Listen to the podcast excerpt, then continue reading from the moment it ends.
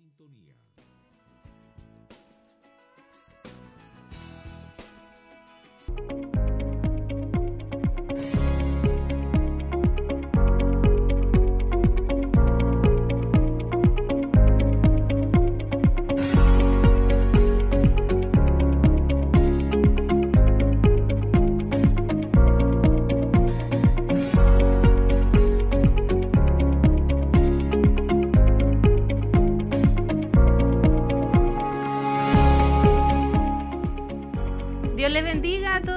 Hermanos que están en la sintonía de radioemisoras Emaús a esta hora de la tarde, cuando ya son las 7 con 46 minutos, estamos iniciando una nueva transmisión de su culto de eh, gloria en este día jueves. Estamos contentos, gozosos en el Señor porque Él nos da esta nueva oportunidad de poder compartir esta jornada en vivo y en directo y esperamos también que ustedes junto a nosotros puedan estar ahí en sintonía estar siguiendo esta transmisión y de esa forma ser todos bendecidos en esta jornada donde vamos a adorar al Señor, vamos a compartir también con ustedes el mensaje que será además ministrado por nuestro obispo Hugo Alfonso Montesinos, un mensaje que nuevamente será de bendición para cada uno de nosotros y, de ustedes también quienes estarán ahí en compañía a través de las redes sociales o bien a través también de, las diferentes plataformas que están ahí a su disposición a través de internet o a quienes están a través de Radio Maús en sus diferentes diales. Así que bienvenidos una vez más, le damos un abrazo a la distancia a todos mis hermanos que están ahí en sintonía y eh, como siempre la invitación es a quedarse atento a la transmisión. En pocos minutos más vamos a estar compartiendo todo el culto en vivo y en directo, desde el principio hasta el final, porque no queremos que usted se pierda ninguna oportunidad de poder escuchar toda la transmisión en vivo. Eh, sabemos que hay algunos que trabajan, sobre todo como es día de semana, se hace un poco más difícil poder estar en este lugar de forma presencial, pero ahí en su trabajo, ahí en su casita, aquellos hermanos que están a lo mejor delicados de salud, están un poco enfermos, eh, eh, también estamos siendo de compañía para ustedes. Así que súbale el volumen ahí al televisor, a la radio y juntos podamos adorar y bendecir el nombre de nuestro Dios. Es hermoso poder adorar, adorar es hermoso poder eh, exaltar el nombre de nuestro Dios, levantar nuestras manos, alzar nuestra voz y agradecer a Dios también por lo que Él ha hecho por nuestras vidas. Este es un tiempo especial, este es el día que ha hecho el Señor para gozarnos, para alegrarnos en Él, para bendecir su nombre y reconocer que Dios ha sido bueno, misericordioso y que Él sigue siendo fiel. Así que eh, a todos nuestros hermanos que están ahí acompañándonos, manténgase muy atento y al mismo tiempo le invitamos a que en su corazón ya eh, pueda ir preparando también ahí su mente, su vida, para que la palabra del Señor eh, traiga una bendición especial a usted, quien está allí en la sintonía. Dios siempre tiene algo que ministrar, algo que entregarnos, algo que necesitamos. Eh, por supuesto, siempre es importante poner nuestro oído, nuestra mente y todo nuestro corazón, todo nuestro ser en, atención al mensaje, a la palabra del Señor. Sabemos que ahí en el hogar o donde se encuentra siempre hay algo que realizar, alguna actividad, pero en ese minuto, cuando venga el momento de la palabra, le invitamos también a que pueda eh, disponer ese minuto, ese tiempo, esa, esos 45 a una hora aproximadamente donde vamos a estar escuchando el mensaje del Señor, poner atención, porque la palabra del Señor es importante también poder darle el tiempo y poder escucharla con mucha atención de lo que Dios nos tiene para el día de hoy. Como les mencionaba, nuestro obispo va a estar ministrando y eh, el nombre del tema es cuando nuestra fidelidad es puesta a prueba. Va a estar en el libro de Marcos, en el capítulo 14, versículo 26 al 31. Varios versículos ahí nuestro obispo va a estar leyendo para poder también enfocar este mensaje cuando nuestra fidelidad es puesta a prueba. Mientras tanto, manténgase ahí. Aquellos que nos siguen a través de las redes sociales, le invitamos también a que pueda dejarnos sus saludos, sus comentarios, sus pedidos de oración. Hay mucha necesidad, hay mucho por qué orar y si usted alguna, eh, tiene alguna necesidad, póngala allí, escríbala. Vamos a estar también eh, pasando todas estas peticiones al libro de peticiones y nuestro obispo al final del culto va a estar intercediendo también por cada una de ellas. Así que le invitamos a, poder hacer ese ejercicio y, conectarse también a través de nuestra página en Facebook. Aquellos que nos van siguiendo, a lo mejor hace muy poco nos siguen, han estado ahí a través de la radio, a través del internet, de nuestras páginas y no saben dónde encontrarnos en las redes sociales. Bueno, nos puede buscar en Facebook, en, eh, nos busca ahí en como Televida Chillán. Usted va, ingresa ahí en el buscador Televida Chillán y de esa forma ingresa a nuestra página, si le pone me gusta, por supuesto ahí le van a llegar también las notificaciones de todas las transmisiones que realizamos en vivo y, eh, e ir siguiendo, por supuesto, todas estas conexiones que nosotros realizamos con el fin de poder llevar esa bendición hacia sus vidas. También nos puede encontrar en YouTube, en la página eh, www.youtube.cl y allí nos pone también como Televida HD y de esa forma también puede seguir las transmisiones. Además hay eh, un montón de contenido también que le puede servir, ser de bendición, hay mensajes, cultos, programas que se transmiten y queda todo ahí almacenado para que usted también pueda hacer un recorrido y seguir también todas las transmisiones que nosotros realizamos en vivo y en directo. Quedan todas ahí almacenadas. Yo mientras tanto voy a revisar acá en nuestra página en Facebook a ver si ha llegado algún comentario, algún saludo, mientras nuestros hermanos ahí se preparan en sus hogares para poder estar participando junto a nosotros y poder también ser bendecidos y bendecidas a través de estas plataformas que sin lugar a dudas Dios nos bendice, Dios nos ministra y hoy nuevamente vamos a tener la oportunidad de poder estar en un culto de gloria realizado acá en nuestro templo en Barros Arana 436, acá en nuestra ciudad de Chillán. Así que aquellos que están alrededor, eh, eh, los alrededores, perdón, acérquese a este lugar, si a lo mejor ya ha llegado a su casa después de una larga jornada, le invitamos a que pueda estar junto a nosotros en nuestro culto de gloria y todos juntos adorar, bendecir, glorificar el nombre de nuestro Señor Jesucristo. Un tiempo especial que lo vamos a dedicar a poder entregarle a Él nuestra mejor alabanza y nuestra mejor adoración y por eso que nosotros también le motivamos y le invitamos a poder acompañarnos en esta jornada de día jueves. Algo importante también eh, poder eh, remarcar en esta semana eh, que se nos viene ya y que no está de más de ir ya recordando de alguna forma. ¿Por qué? Porque se nos acerca prontamente lo que será nuestro aniversario de nuestra corporación Siloé en movimiento. Ya nos faltan muy pocos días para poder iniciar y por supuesto tener este tiempo donde vamos a adorar al Señor para agradecer también un año más que nos permite como iglesia poder agradecer también todo lo que Él ha hecho con nosotros y por supuesto lo que viene para el siguiente año, que sabemos que es una bendición maravillosa, así que le queremos invitar desde ya para que usted pueda participar junto a nosotros eh, desde los días 20 en adelante del 20 de octubre.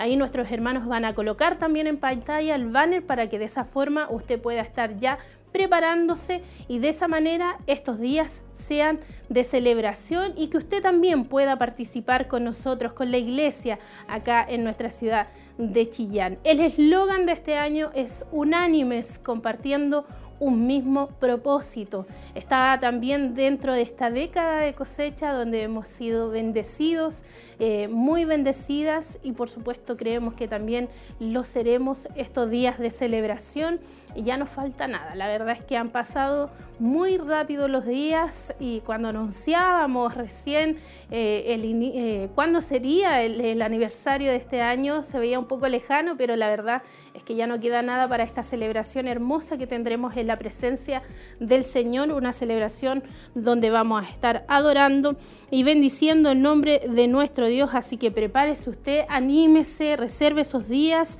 La primera jornada va a estar ministrando además la palabra del Señor nuestro pastor Leonel González. El día viernes vamos a estar en Noche de Milagros, una noche donde adoraremos, bendeciremos el nombre del Señor y por supuesto vamos a poder también invitar a aquellos que a lo mejor no conocen al Señor y puedan también recibir lo más importante que es la salvación. Y nosotros como iglesia, como pueblo, esperamos también ser esa conexión con aquellas personas que no conocen a Cristo y podamos invitar también, podamos llevar al templo corporativo y de esa forma ellos también puedan recibir la bendición. Siguiendo con el sábado 22, vamos a estar ahí también en un culto especial a las 7 de la tarde y el domingo cuarta y última jornada de celebración, domingo 23 eh, de octubre a las 11 de la mañana, para que todos juntos como iglesia, como pueblo del Señor reunidos, adoremos y bendigamos el nombre de nuestro Señor Jesucristo. Así que motivamos a todos ahí desde el 20 al 23 de octubre en el Templo Corporativo Siloé, celebrando a Cristo bajo el eslogan Unánimes, compartiendo un mismo propósito. Ya estamos a 6 y la verdad es que contando quedan dos semanas solamente para que podamos estar ahí celebrando nuestro aniversario número 29 de la Corporación Siloé en movimiento. Ahí está entonces la información para que ustedes ya comiencen a motivarse. Nosotros acá, mientras tanto, damos gracias al Señor porque nos ha dado esta oportunidad de poder congregarnos también, de poder, eh, mientras tanto, preparar nuestras vidas, preparar nuestro corazón para recibir también lo que Dios hoy tiene para nosotros. Si bien es cierto, día a día recibimos la bendición de parte de nuestro Dios, hoy también hay una reservada para nuestras vidas y solamente falta la disposición de usted, mi disposición también, para que Dios pueda de alguna forma bendecir a cada uno de sus hijos que se disponen, que se animan también y que a pesar a lo mejor de las dificultades, de, las circunstancias que podamos vivir, eh, tenemos en nuestro corazón el deseo de poder engrandecer el nombre de nuestro Dios y de alabarle a pesar de las circunstancias, de, de, entender de que Dios sigue siendo fiel y que nosotros seguimos siendo sus hijos y como hijos, como hijos agradecidos a esa fidelidad y a ese amor que Él tiene para con nosotros, hoy nos reunimos en este lugar para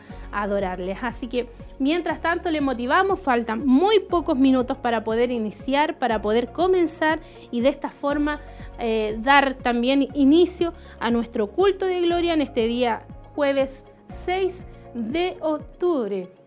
Y ahí en pantalla algunas eh, informaciones adicionales también que van pasando en la medida que eh, por supuesto, también van avanzando los días de la semana, eh, como por ejemplo el día de mañana va a estar ahí el programa de Mujer Virtuosa a las 5 y media de la tarde. Para que ustedes también a nuestras hermanas les invitamos a conectarse los días sábado vamos a estar en nuestro culto de, gracia a las 19 horas y el domingo en nuestro culto de celebración a las 11 de la mañana, donde en nuestro templo corporativo Siloé, allá en el kilómetro 14, recuerde que hay buses de acercamiento para que usted también eh, pueda estar participando y de esa forma no hay excusa alguna para que usted de alguna forma pueda estar ahí junto a nuestros hermanos y amigos eh, en la presencia de nuestro Dios. Y nosotros acá seguimos motivando, animando, incentivando al corazón de nuestros hermanos a preparar sus vidas, su corazón, para escuchar lo que Dios tiene para cada uno de nosotros en este día.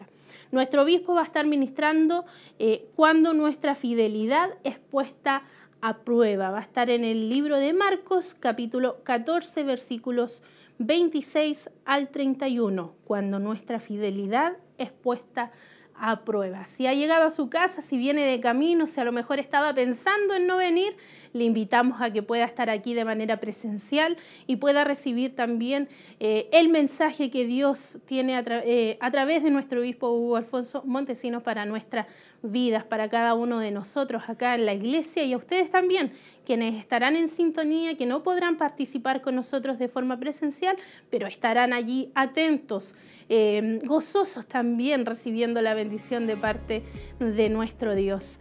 Ahí también sigue pasando información algo también que eh, se me quedaba ahí en el, en el tintero, por decirlo así, eh, el día 31 de octubre, ya de forma especial, eh, reconociendo también este día para la Iglesia Evangélica en Chile, vamos a estar también en un culto a las 5 de la tarde, aprovechando que es un día feriado además nacional queremos nosotros también motivarle a que usted pueda estar ahí junto a nosotros el 31 de octubre a las 5 de la tarde celebrando el Día Nacional de las Iglesias Evangélicas en Chile. También estaremos en nuestro templo corporativo reunidos y por supuesto la invitación es para que usted también pueda participar y formar parte de esta celebración hermosa donde vamos a estar agradeciendo a Dios por este día y por todos los días que Él nos ha dado eh, para poder tener esa libertad que nos da en nuestro país aún de poder predicar su evangelio, de poder vivir la libertad también, de adorar a nuestro Dios, de, de saber de que somos eh, aún un pueblo libre que puede congregarse, que tiene libertad de culto y, eso lo ha hecho el Señor en nuestro país. Así que vamos a celebrarlo juntos y como dice ahí también el versículo, bienaventurado la nación eh, cuyo Dios es Jehová. Nosotros somos bienaventurados y hay una bendición hermosa. Y con esa información nosotros nos vamos al templo porque ya ha dado inicio nuestro culto de gloria y los que nos sintonizan a través de la radio. Le queremos invitar a que no se aparten de esta transmisión, que va, sin duda va a ser de gran bendición para nuestras vidas. Amén. Para dar inicio a este culto, me gustaría que me acompañara a orar, así que si puede inclinar su rostro y cerrar sus ojos. Amén. Padre, en esta hora, Señor, te damos gracias una vez más por tu gran amor, Señor, y misericordia. Gracias, Padre, porque nos da la oportunidad, Señor, de estar aquí Quiero pedirte, Señor, el día de hoy por nuestros hermanos que están trabajando, Señor, que están haciendo posible llevar esta transmisión a muchas vidas, Padre. Te pido, Señor, que bendigas al grupo Renuevo, que bendigas a los auxiliares, a los diáconos, Señor. Y también pedirte por nuestros hermanos que han venido hoy aquí, Señor, porque necesitamos, Señor, de tu palabra, Padre. En el nombre de Jesús queremos darte gracias y pedirte por los hermanos que vienen de camino que tú los guardes y los protejas y que pueden llegar hasta acá, Padre, para bendecir y exaltar tu nombre. En el nombre de Jesús. Gracias, Señor. Amén y amén, Señor. Hoy, mis hermanos, hemos venido a adorar, hemos venido a exaltar el nombre de nuestro Dios. Así que les invito a que se pongan sobre sus pies y adoramos y exaltamos el nombre de nuestro Señor Jesucristo junto al grupo Renuevo.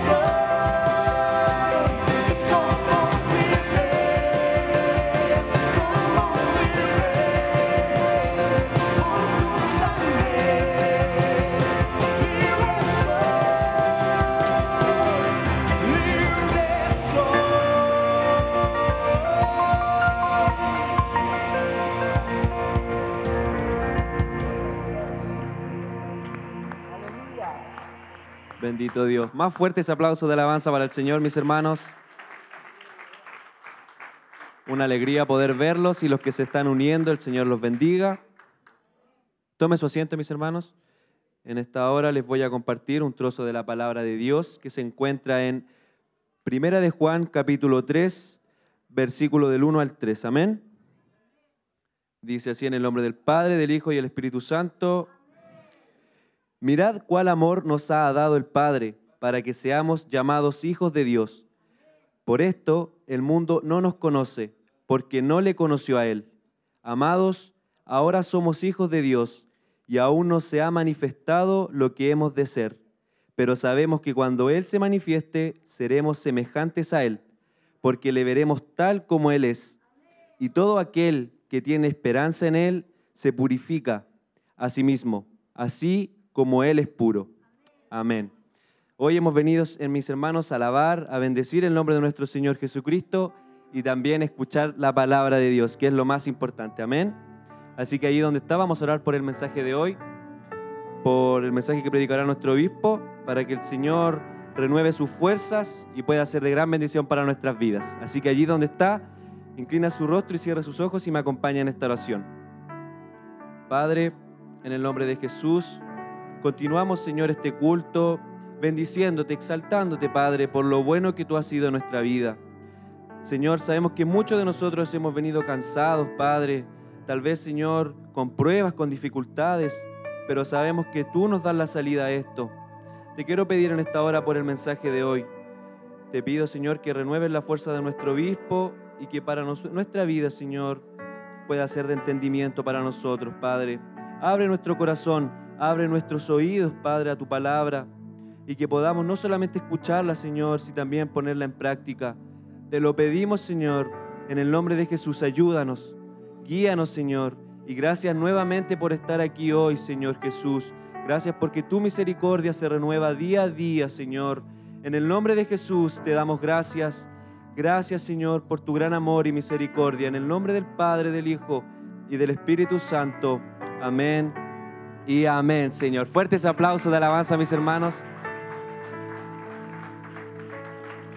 Se coloca sobre sus pies y con ese mismo gozo y con ese mismo ánimo adoramos y exaltamos el nombre de nuestro Señor Jesucristo. Dios les bendiga.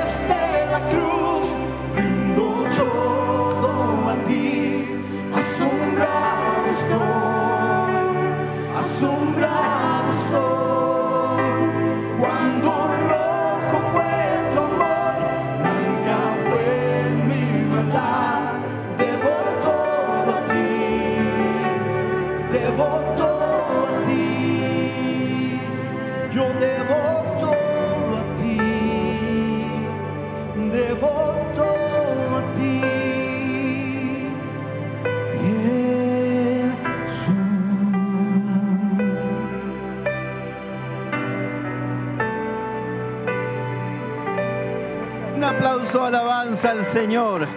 Alabamos, bendecimos el nombre de nuestro Salvador. Te alabamos, te damos gracias Jesús. Te adoramos Señor. Le damos la gloria a Dios. Gloria a Dios, gloria a Dios, gloria a Dios para siempre. Tome su asiento, mi hermano, mi hermana. Un gran saludo a nuestros amigos y amigas, hermanos y hermanas que están a través de la televisión, a través de la radio, a compartir. Les invitamos eh, a compartir la palabra del Señor y por supuesto darle una bienvenida y a compartir lo que hoy nos tiene nuestro Señor eh, para nuestras vidas. Amén. Nuestro obispo estará ministrando la palabra del Señor, pero vamos a hacer algo importante, algo muy especial. Vamos a ofrendar para la obra del Señor. Vamos a pedir poner la mesita acá adelante y ya en la pantalla va a estar apareciendo, ¿verdad?, lo que es eh, esa ofrenda que los hermanos y hermanas pueden hacer desde su casa a través de lo que es un depósito, a través de eh, lo que es un, ¿verdad? Eh, lo que se hace, ¿verdad? Una transacción a través de forma virtual. Ahí están los datos para que usted lo pueda hacer. Y eh, vamos a cantar una alabanza mientras ofrendamos para la obra del Señor. Cantamos, nos ponemos de pie, alabamos y ofrendamos para la obra del Señor.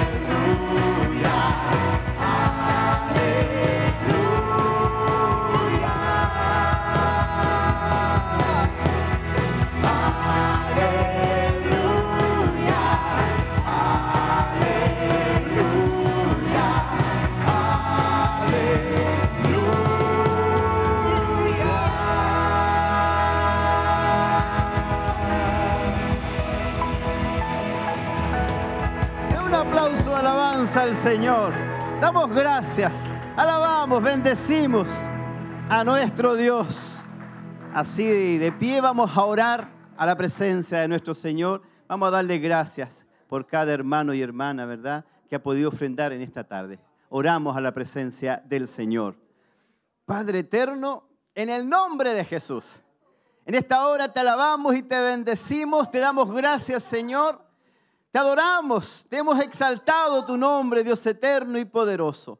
Y en esta hora pedimos por aquellos hermanos y hermanas, por aquellos que han podido ofrendar en esta tarde, Señor, que tú seas retribuyendo, que tú seas, Señor, trayendo bendición sobre bendición sobre sus vidas.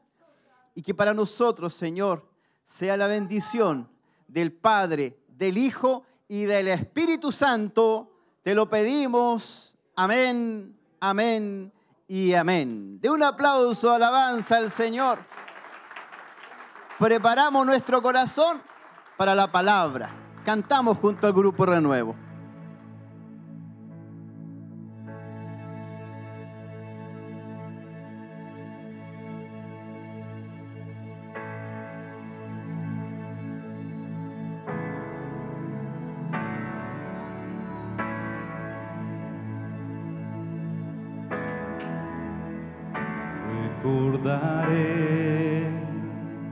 Aquella cruz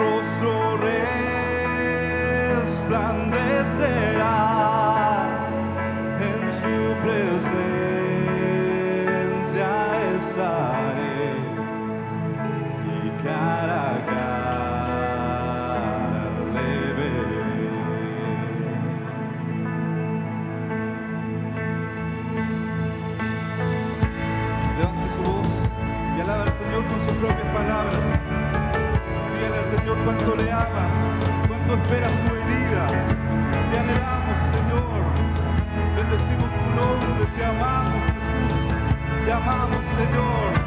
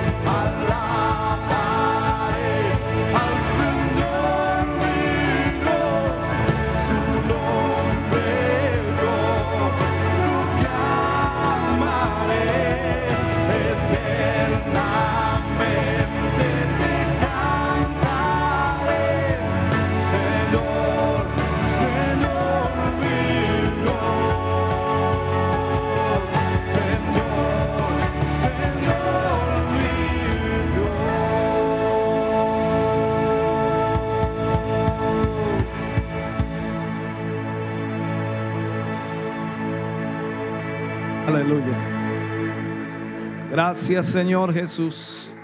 Bendito sea el nombre del Señor. Damos gracias a Dios por estar en esta noche juntos para poder adorar el nombre del Señor.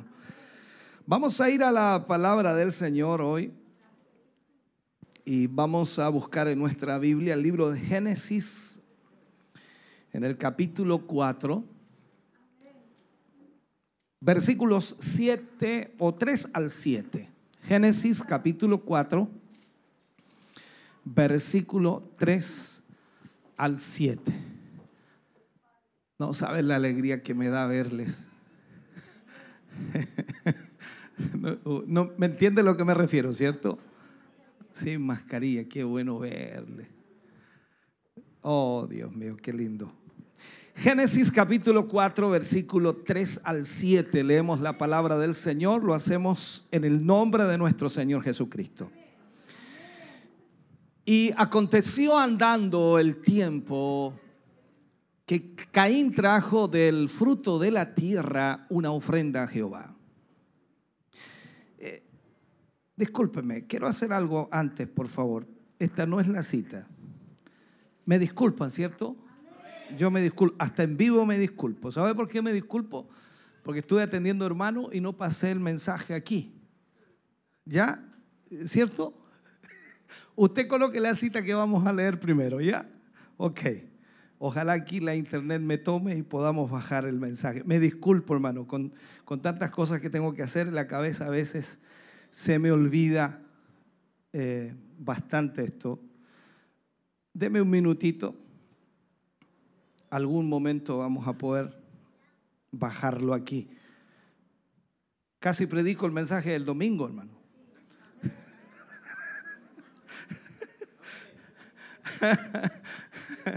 Usted no creerá, creerá las cosas que de repente suceden en esto, ¿no? Deme un minutito a ver si la, la internet baja acá. Aquí tengo muy mala internet, así que van a tener que tener la paciencia conmigo algún momento irá a suceder que esto tome. Vamos a ver si esta internet toma acá. Estoy intentando todos los medios posibles de la internet. ¿ah? Uf, nada. Nada, nada.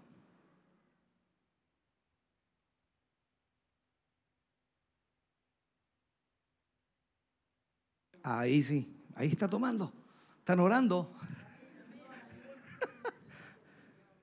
Gloria a Dios. Este va a ser el mensaje más atropellado que vamos a tener, ¿ah? ¿eh? Uf, Dios mío. La, la internet horrible.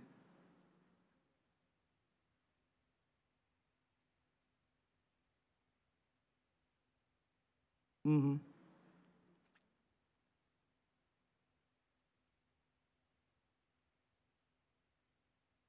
Ya. Ahora sí. Sí, gracias, hermano. Muchas gracias por sus preocupaciones. Gracias. Gracias también por su tiempo. Se pasaron. No, con que no me doy cuenta, empiezo a predicar. ¿ah? Bien, vamos así. Marcos capítulo 14. Marcos capítulo 14, versículo 26 al 31. Ahora sí. Dice, cuando hubieron cantado el himno, salieron al monte de los olivos. Entonces Jesús les dijo, todos os escandalizaréis de mí esta noche, porque escrito está, heriré al pastor y las ovejas serán dispersadas. Pero después que haya resucitado, iré delante de vosotros a Galilea. Entonces Pedro le dijo, aunque todos se escandalicen, yo no. Miren lo que dijo Pedro. ¿eh? Y le dijo Jesús, de cierto te digo que tú hoy, en esta noche, antes que el gallo haya cantado dos veces, me negarás tres veces. Mas él con mayor insistencia decía, si me fuere necesario morir contigo, no te negaré. También todos decían lo mismo. Oremos al Señor. Padre, en el nombre de Jesús vamos ante su presencia. Eh, Damos muchas gracias, Señor, por este tiempo hermoso que usted nos da, el poder reunirnos, poder congregarnos, el poder tener este lindo grupo de hermanos y hermanas, Señor, en esta noche, en este lugar. Ayúdenos, guíenos, diríjanos, Señor, y traiga sobre nuestra vida y nuestro corazón, Señor, eh, su palabra para que podamos hoy ser bendecidos. Yo te ruego, Señor, nos ayudes para que podamos, Señor, ministrar el corazón y vida de cada uno de tus hijos hoy y aquellos que también están a través de la radio, la televisión. Sea tu mano obrando en una forma especial. Amén y amén, Señor. Fuerte ese aplauso de alabanza al Señor. Dios les bendiga grandemente. Esto anótelo como una de las anécdotas que tuvieron con el pastor. ¿Se acuerdan? Bien. Vamos a hablar en el día de hoy cuando nuestra fidelidad es puesta a prueba. ¿Cuántos se consideran fieles al Señor? Ahora se quedaron callados, ¿ve? ¿Cuántos son fieles con el Señor? ¿Alguien que quisiera ser fiel al Señor? Ah, esa era la pregunta entonces, la otra no, no corre, esta sí. ¿Cuántos quieren ser fieles al Señor? Pero ¿sabe usted que su fidelidad va a ser puesta a prueba? Y quizás ahí está la más grande complicación nuestra. Déjeme darle una cita bíblica en el libro de Salmos como una introducción, Salmo 117, versículo 1. Aquí dice, alabad a Jehová, naciones todas, pueblos todos, alabadle. Qué bueno, ¿eh? ¿Sabe? Es tremendamente importante cuando tenemos pruebas en nuestra vida, cuando tenemos dificultades en nuestra vida, cuando tenemos problemas en nuestra vida, cuando las situaciones se vuelven muy complejas, es sumamente importante que en nuestra boca exista alabanza. Y aquí es donde más nos cuesta a nosotros como cristianos, ¿por qué?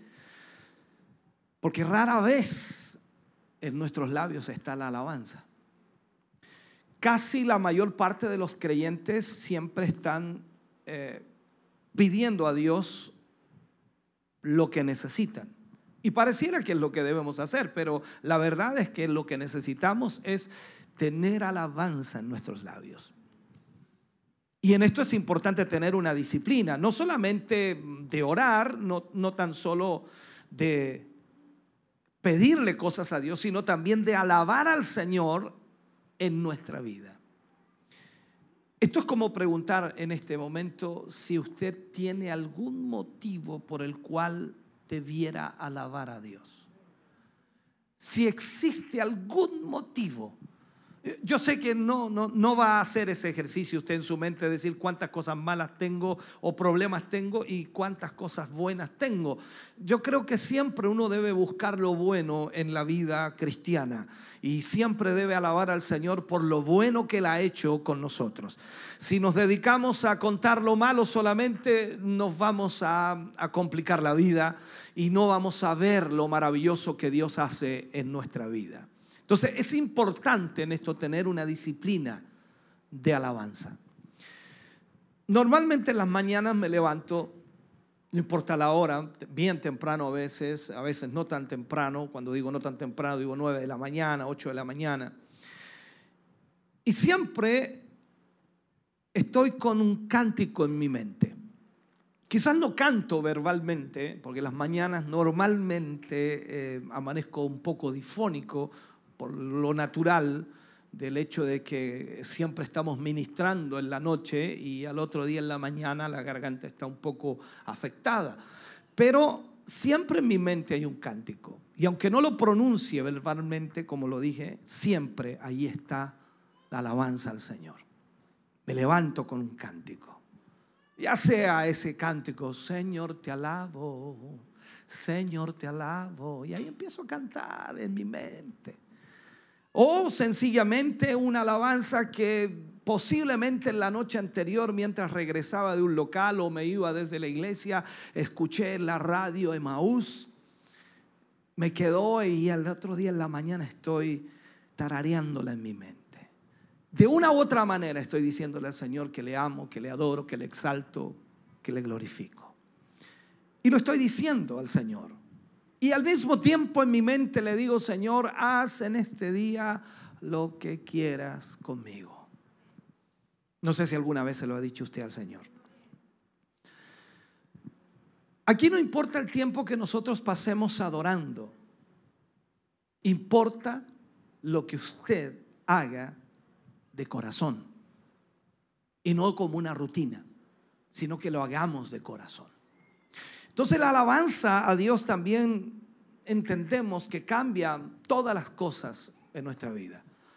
A veces al levantarse por la mañana usted puede comenzar a pensar en todos los problemas que tiene que lidiar en ese día y seguramente se va a complicar la vida. Se va a desesperar y va a comenzar a pensar que mejor ni hubiera amanecido. Pero cuando usted comienza alabando a Dios, el día comienza a cambiar. Y todo comienza a ser diferente. Nace una esperanza. Cuando estamos caminando con Cristo, tenemos que acordarnos de la, de la importancia de la alabanza. ¿Por qué lo digo de esta manera? Porque lo que leíamos en los versículos que acabamos de leer dice que el, ellos cantaron el salmo y luego se fueron. O sea, hubo cántico allí. Imagínense al Señor Jesús en ese momento, en esa noche. Él cantó tranquilo, cantó seguro, porque era una alabanza a Dios. Y la alabanza a Dios cambia todas las cosas. O sea, no es que cambie las cosas que van a ocurrir, sino que me cambia a mí para afrontar, para poder enfrentarme a la situación que pueda venir. Y aquí el Señor Jesús cantó tranquilo, aún sabiendo todo lo que venía de ahí en adelante. Entonces cuando, cuando cantamos aquí en la iglesia, como lo han hecho ustedes desde que comenzó el culto, no es para, eh, no sé cómo llamarle, no es como, no es como para entretenernos. No es para cantar mientras esperamos la palabra. No, nosotros lo hacemos para adorar a Dios. Nosotros lo hacemos para exaltar al Señor. Para que algo en nuestra vida cambie, para que algo en nuestro ser cambie. Entonces cuando cantamos, hermano querido, lo hacemos de esa manera. Estamos adorando a Dios, a ese Dios que nos creó, a ese Dios que nos dio la vida. Y aún más, adoramos a ese Dios que dice que nos creó para la alabanza de su gloria. Y lo que Él quiere escuchar entonces es el fruto de labios que confiese su nombre. Y cada uno de nosotros cuando abre sus labios para alabar a Dios, lo hacemos porque entendemos que hemos sido creados para alabarle, para glorificarle. Él nos creó entonces para alabarle y bendecirle.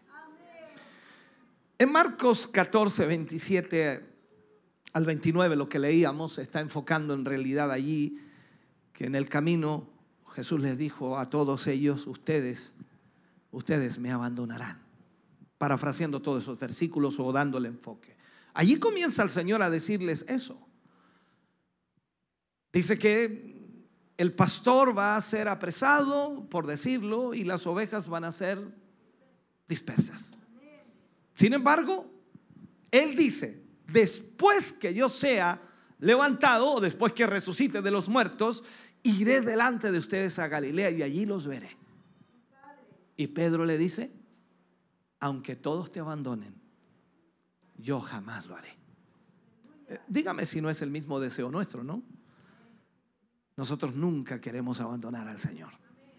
Y creo que cada uno de nosotros en algún momento le hemos dicho al Señor, Señor, yo no quiero nunca abandonarte, no quiero dejarte, no quiero abandonarte. Miramos entonces esta historia, a ver si podemos eh, desglosarla un poquito. Ellos estaban saliendo de la última cena alabaron al Señor y se fueron al monte de los olivos para orar. Y ahí, de acuerdo a la escritura, el Señor Jesús le pidió a los discípulos que oraran con Él. Y más aún les dijo que oraran por Él. O sea, Jesús les dice, necesito que vigilen y oren por mí. Usted y yo sabemos lo que pasó, de acuerdo a la historia bíblica. Dice que Pedro y los discípulos se quedaron, se quedaron dormidos. Y eso que Jesús les había dicho, que oraran por él. Luego, cuando vemos que Jesús vuelve en un momento a verlos si estaban dormidos, dice, no pudisteis orar por mí ni siquiera una hora. Ni siquiera una hora. Ahora, miremos más allá de ese momento, de este momento en donde Jesús de alguna forma les hace ver a los discípulos que no estaban haciendo lo que debían hacer. Es precisamente Pedro, que creía por supuesto que estaba fuerte, que estaba firme, que estaba sólido, que era fiel y que iba a ser fiel al Señor en el futuro y que todo de alguna manera iba a salir bien, con esa confianza que Pedro tenía en sí mismo, Digo que aunque todos se escandalizaran, él no se iba a escandalizar. Que aunque todos lo abandonaran, él no lo iba a abandonar. Fueron las palabras de Pedro. Ahora, recordemos la profecía, ¿no? Lo que decía nuestro Señor Jesús ahí. Que el pastor sería herido y las ovejas serían dispersadas. Cuando vemos esto, después del monte de los olivos llegaron los soldados a detener a Jesús y todos los discípulos salieron corriendo. Ahí dice, todos los discípulos salieron corriendo. De acuerdo a Marcos 14:30, dice Jesús respondió, te digo la verdad, Pedro, esta misma noche, antes que cante el gallo, dos veces me habrás negado tres veces. Wow.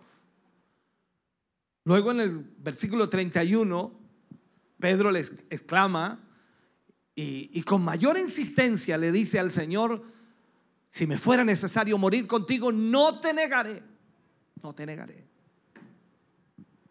O sea, todos los demás se sumaron a lo mismo. Eso es lo que vemos en ese momento. Cualquiera de nosotros al leer ese pasaje y quedarse hasta ahí, uno dice, qué tremendos discípulos, qué tremendos hombres de Dios esto. Mira cómo están la fidelidad que tienen al Señor. Extraordinario. Hasta ese momento uno lee hasta allí y se queda ahí. Es como la lectura que usted hace diariamente, que de pronto lee cierto un pasaje extenso o no, y queda en cierto versículo. Y hasta ahí lo dejó. Quedé ahí. Y luego le da vuelta y dice, increíble. Jesús dijo que lo iban a abandonar, pero ellos le dijeron que no, que no lo iban a abandonar, que iban a estar con él, que no lo iban a negar. Pedro se paró firme, fue consistente en su respuesta y le dijo, Señor, aunque todos te dejen, yo no te voy a, a dejar. Y usted luego ora después de ese pasaje y dice, Señor, hazme como Pedro. Que dijo que no te iba a negar, Señor, que eh, aunque si le fuera necesario morir, él iba a permanecer firme. Hazme como Pedro, Señor. No sé si me están entendiendo lo que digo. Pero aquí nos damos cuenta de la falta de Pedro. Primero, Pedro faltó en la oración. O sea, no pudo orar por el maestro. Él daba a entender que su fidelidad iba mucho más allá de lo que Jesús imaginaba. Y cuando Jesús le pide que ore por él, no puede hacerlo. Luego vemos que Pedro también falla en su dominio propio. Porque estamos hablando de la confianza que tenía en sí mismo. Él confiaba en sí mismo. Yo me conozco, yo sé quién soy, yo sé que puedo, yo sé que puedo soportar. Pase lo que pase, yo no te voy a negar. Entendemos en esto. En, nuestra sociedad, la que vivimos hoy día, está muy preocupada y desde pequeño nos enseñan, por supuesto, los padres a tener confianza en nosotros mismos.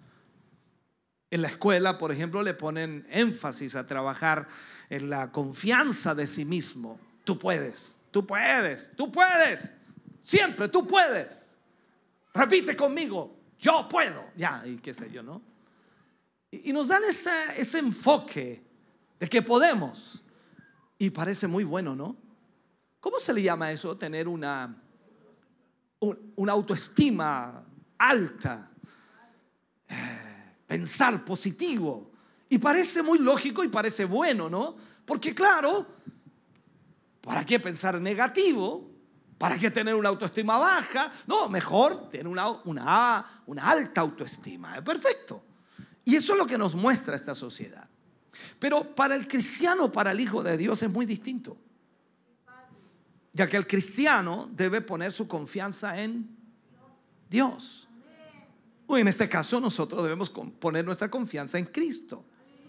Y, la verdad es que cuando eh, más o cuanto más conocemos al Señor, más nos damos cuenta que nosotros solos no podemos. O sea que no tenemos la capacidad, la fuerza, no tenemos la sabiduría, no tenemos la inteligencia, no somos capaces de hacer las cosas que Dios nos pide que hagamos si lo tratamos de hacer solo. Entonces, antes de hacer cualquier cosa, de una u otra manera hay que pedir permiso a Dios o dirección a Dios o pedirle a Dios que nos acompañe. Porque necesitamos ser guiados por Él. Y en este sentido entonces, tú, tú, puedes tener un tremendo conocimiento, puedes tener la capacidad teológica extraordinaria, la experiencia en cualquier área de tu vida, pero, pero si Dios no te ayuda, va a ser muy difícil que logres o alcances los propósitos de Dios, porque no puedes confiar en ti mismo. No podemos confiar en nosotros mismos. Necesitamos confiar en Dios. Y lo que Pedro estaba haciendo aquí en ese momento era confiar en sí mismo. Él no tomó en cuenta quién le estaba hablando. Jesús le estaba hablando. Jesús que conoce el futuro. Jesús que conoce lo que va a pasar, lo que va a ocurrir. Y Jesús les dice, en esta noche todos vosotros os escandalizaréis de mí. Todos huirán, todos me dejarán. Y Pedro dice, no, ellos sí, pero yo no. Y somos así a veces. Creemos que tenemos la capacidad, que tenemos la la, energía, el conocimiento para poder estar firme. Pero si no dependemos de Dios, será imposible. Cada vez que enseño la palabra o cada vez que predico, le pido al Señor que, que hable primeramente a mi vida y que luego hable a través de mí. Porque sé que en mí, y lo digo así, en mi carne no mora el bien y no tengo la capacidad espiritual o la capacidad intelectual o incluso la capacidad física que necesito para poder hacer la obra de Dios. Entonces, si no fuera por Dios, mi vida sería un fracaso total. Por lo tanto, tengo que confiar en Él. Y eso, eso realmente, confiar en el Señor es vivir la vida del Espíritu, porque entendemos que dependemos totalmente de Él. No es mi capacidad, sino es la de Dios. No es mi inteligencia, sino la de Dios. No es mi sabiduría, sino es la de Dios.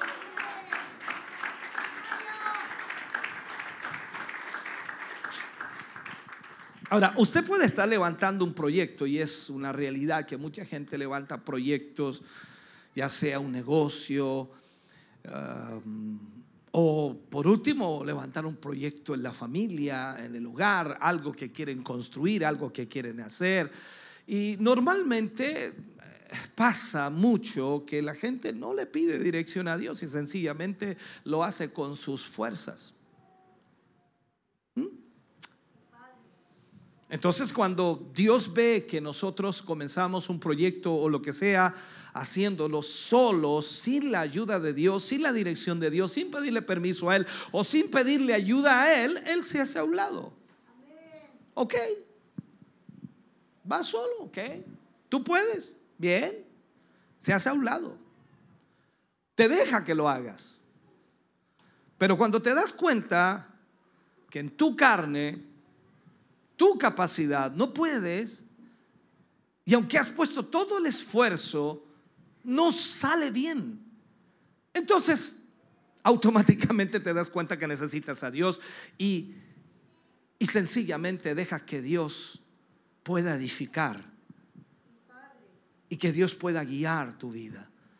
Y ahí recién comienzas a ver la bendición de Dios, la casa bendecida, el trabajo bendecido, el negocio bendecido, la familia bendecida. Pero tienes que dejar al Señor que haga su obra. Y nos cuesta, nos cuesta entender eso. Porque mientras más conocimiento tenemos, pareciera que menos dependemos de Dios. Mientras más capacidad tenemos, pareciera que menos dependemos de Dios y dependemos más de nosotros mismos. Y ese es uno de los problemas mayores que tiene el ser humano. Ahora, cuando hablamos de Pedro y cuando hablamos de los discípulos, no estamos hablando de cualquier persona.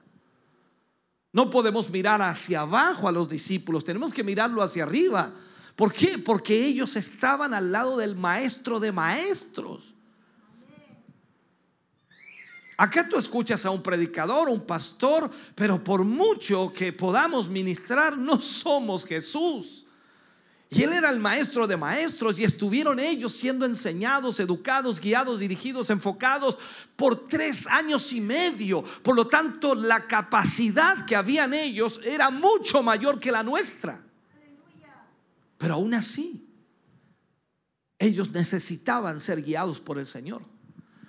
Entonces ahí la autoconfianza que muchas personas tienen es un problema, un problema tremendamente grande.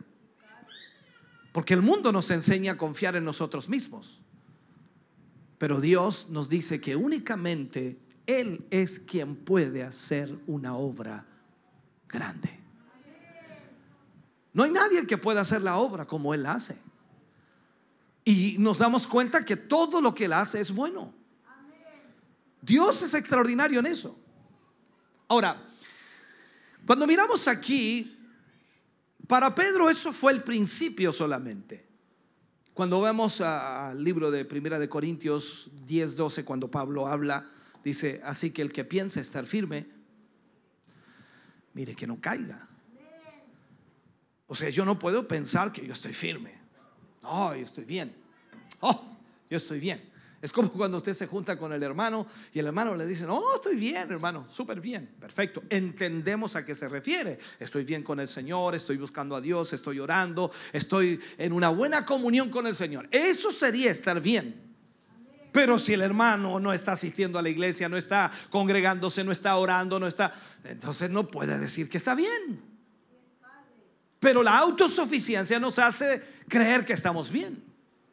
Y ahí está el problema. Entonces, así que el que piensa estar firme, mire que no caiga.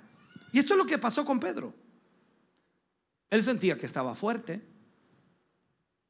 Él sentía que podía salir adelante. Él pensaba que jamás iba a negar a Jesús. Ni por la cabeza se le pasó a Pedro que iba a negar a Jesús. ¿Cómo lo voy a negar? Eh, perdónenme, llevo tres años y medio con Jesús. Sé quién es Jesús. Sé lo que puede hacer Jesús. Sé todo lo que ha hecho. A mí no me cuentan cuento. Yo estuve allí, yo estuve presente. ¿Cómo lo voy a negar? No. No lo voy a negar. Acuérdese usted de esto. Que cuando vinieron los soldados a apresar al Señor Jesús, dice que Pedro sacó su espada y un predicador dijo por allí, no sé si será así o no, posiblemente, para mala suerte Pedro tenía tan mala puntería que quiso cortarle la cabeza a Malco y solo le cortó la oreja. Porque no creo que haya sacado la espada para cortarle la oreja. Si le tiró el espadazo o Malco esquivó tan bien que solo le agarró la oreja. Vamos a suponer, ¿no? Eso es lo que dice la Biblia, que le cortó la oreja a Malco. Entonces, Pedro en el momento de valor personal trata de defender a Jesús. Y Jesús nunca ha necesitado que lo defendamos. Pero se fija que pasamos la vida tratando de defender a Jesús. Y Él se defiende solo. Y también nos enseña que nosotros debemos hacer exactamente lo mismo. Ni siquiera procuremos defendernos. Dejad lugar a la ira de Dios. No os venguéis vosotros mismos. O sea, aquí es donde debemos entender algo. Los planes de Dios eran perfectos o son perfectos. Lo llevó este tiempo. Y Pedro no entendía el plan de Dios, aunque Jesús lo había dicho que él iba a morir en Jerusalén, iba a ser crucificado, iba a morir allí. Pero Pedro aún no lo entendía. Recordemos que el mismo Pedro también le dijo a Jesús en un momento, ni, tal hagas de ir a Jerusalén, te van a matar allí. Apártate de mí, Satanás, le dijo. O sea, Pedro no entendía lo que estaba pasando en esa situación.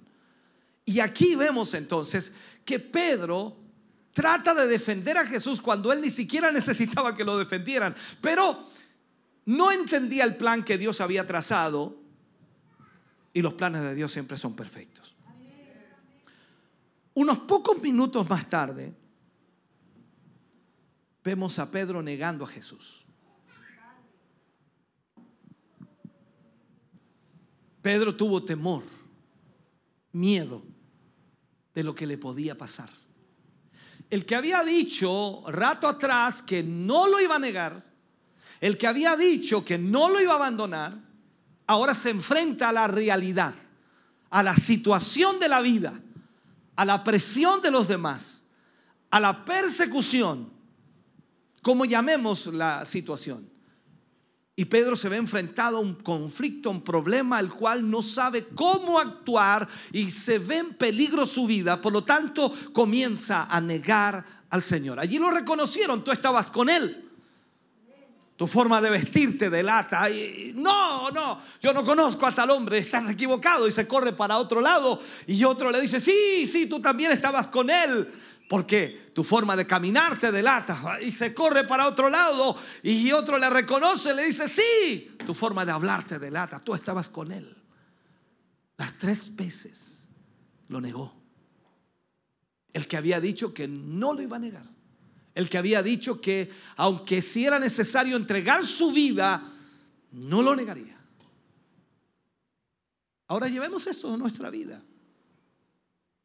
¿Cuántas veces en el culto, en la alabanza, en la adoración, exaltamos al Señor, Él nos toca, su presencia fluye en nuestra vida y nosotros decimos, pase lo que pase, Señor, yo no te voy a abandonar, no te voy a dejar. Pedro está en esa condición allí, presionado, presionado. Y cuando Pedro le hubo negado la tercera vez, el gallo cantó dos veces. Mientras esto sucedía, recordemos, la Biblia dice que Jesús estaba adentro interrogado por Caifás, el sumo sacerdote, y estaba siendo interrogado por los religiosos. Y vamos a, a poner esto en la historia. Jesús sale al patio y mira a Pedro. Y Pedro llora amargamente. Porque se cumplió lo que Jesús había dicho exactamente. ¿Ha llorado lágrimas amargas alguna vez? Eh, Hemos llorado por muchas cosas, hasta por felicidad. No sé qué sabor tienen las lágrimas de felicidad y las lágrimas de amargura. No, nunca he hecho la prueba a ver si saben diferente. Alguna vez lo he hecho, quizás estoy diciendo una tontera, pero podría pensar, imaginar incluso que las lágrimas de alegría deberían ser más sabrosas. Y las lágrimas amargas, realmente amargas. Nunca he hecho esa prueba. Pero Pedro lloró lá- lágrimas amargas. A nosotros también nos ha tocado a veces derramar lágrimas amargas por negar a Jesús. Y ustedes, yo sé que ustedes dicen, no, pastor, yo, perdóneme, pero yo no. Quizás no niega a usted que es cristiano y la gente que lo, de alguna manera lo presiona allá afuera, usted dice, no, yo soy hijo del Señor y sigo, voy a la iglesia. Y pueden reírse, burlarse, pero usted no niega que es cristiano. Pero muchas veces deja que su carne le gobierne. Y eso es negar a Jesús. La carne lucha contra el espíritu, eso es lo que la Biblia nos enseña. Y Pablo dijo que esto sucedía. Y más aún Pablo dice, en mí, en mi carne, no mora el bien. Y esta es nuestra realidad diaria. Somos de carne y hueso. Y nuestra carne, lamen- lamentablemente, no mora el bien en nuestra carne. Necesitamos del Espíritu de Dios, necesitamos del Señor constantemente. Quizá usted es de esas personas que está confiando demasiado en su fuerza, en su carne, y de alguna manera creen que nunca van a negar a Jesús, pues usted está seguro de que no lo negará. Y quizás como Pedro, que estaba tan seguro que no iba a negar a su maestro, que por tres años y medio le había guiado, dirigido, enfocado y había visto milagros sorprendentes, había visto la mano de Dios moverse, había resucitado a muertos, sanado a los enfermos increíblemente. Entonces, ¿cómo iba a negar a ese maestro? Sería imposible para nosotros siquiera meter eso en la mente. No es imposible. Pero muchas veces, a pesar de todo lo que Dios ha hecho y todo lo que Dios ha obrado en nuestra vida, nosotros hemos negado al Señor. De muchas maneras. Ya sea por el pecado sexual, por la vanidad, por el engaño, por la rebeldía, por los chismes, las mentiras, en fin, cualquier área de nuestra vida que está dañada e infectada por el pecado y viene y traicionamos al Señor y, lo estamos negando, estamos negando su actuar, estamos negando su mover, estamos negando su poder, estamos negando lo que Él ha hecho en nuestra vida. Y así estamos negando a Jesús, estamos negando la realidad cristiana. Y es igual que cuando Pedro negó a Jesús. La escritura dice, el que piensa que está firme, mire que no caiga. Al mismo tiempo dice que debemos crucificar la carne y vivir en el espíritu alabando al Señor. Usted no alaba a Dios por las pruebas que tiene, usted alaba a Dios porque Él es Dios. A veces me preguntan los hermanos, pastor, ¿por qué tengo que alabar a Dios siempre si a veces tengo problema? O sea, ¿qué significa que si yo alabo a Dios en el problema estoy dándole gracias por el problema? No, no. Usted alaba porque tiene a Dios a pesar de su problema. Usted exalta a Dios porque Dios está presente en su vida a pesar de su problema. Entonces es importante entender esto. Es importante no pensar o decir yo nunca, nunca haría lo que hizo Pedro. cuando tenemos que reconocer que negamos al Señor y le fallamos, cuando nuestra fidelidad está puesta a prueba, nuestra conducta a veces no es la correcta, no es lo que debemos hacer.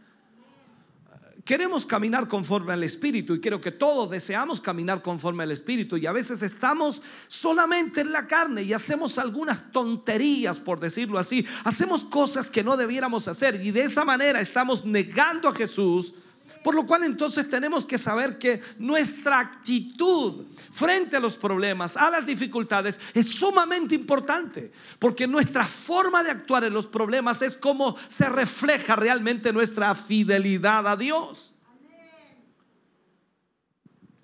Proverbios,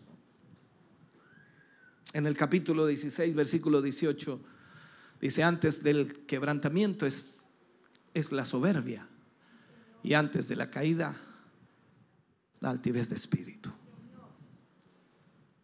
Aquí podríamos decir que el problema mayor que tenemos como cristianos y como seres humanos es el problema del orgullo. Siempre lo digo así en una forma práctica. Todos tenemos un grado de orgullo. De un 100%, no sé cuánto tengo siempre el, orgullo queremos tirarlo bien abajo. No, el porcentaje mío es bajito, bajito. Pero a veces el orgullo está al tope. Y ese, eso nos causa problemas.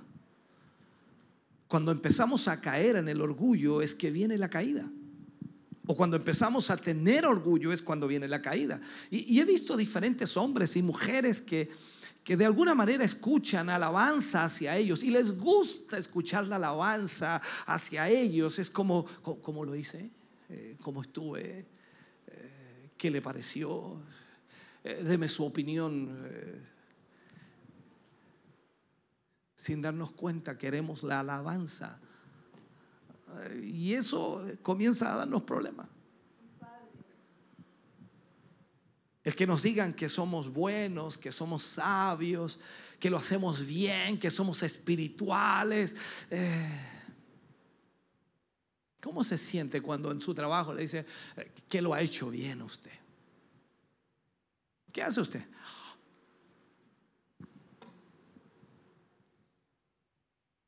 En la casa también demostramos que somos orgullosos. Mi amor, ven, ven, a ver, mira la, la mesa que hice, mira, mira. Oh, ven a ver el prado que hice. Disculpen. Fue muy directo. Ven a ver esto. O sea, todos tenemos algo de orgullo.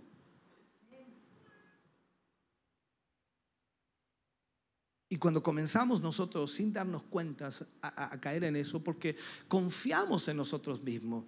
Eh, recuerdo siendo muy pequeño en la iglesia, y lo he dicho muchas veces, y esa sí es una realidad, y creo que algunos también van a recordar eso si se iban a la iglesia desde muchos años atrás. Cada vez que alguien agradecía al Señor, terminaba y cerraba su agradecimiento a Dios con estas palabras. Para Dios, toda honra y toda gloria. Y para mí, su misericordia. Hoy ya como que eso, ah hermano, eso ya pasó de moda, eso ya no se hace. Pero debe estar ese sentir en nuestro corazón. Esto es como cuando G. Ávila predicaba, decía, ¿quién fue? Todos decían, Cristo. Entonces todos como que queremos recibir el aplauso, eh, queremos recibir eso, la alabanza de la gente que nos diga que lo hicimos bien y que de alguna u otra manera tenemos todo allí bien debemos cuidarnos de eso.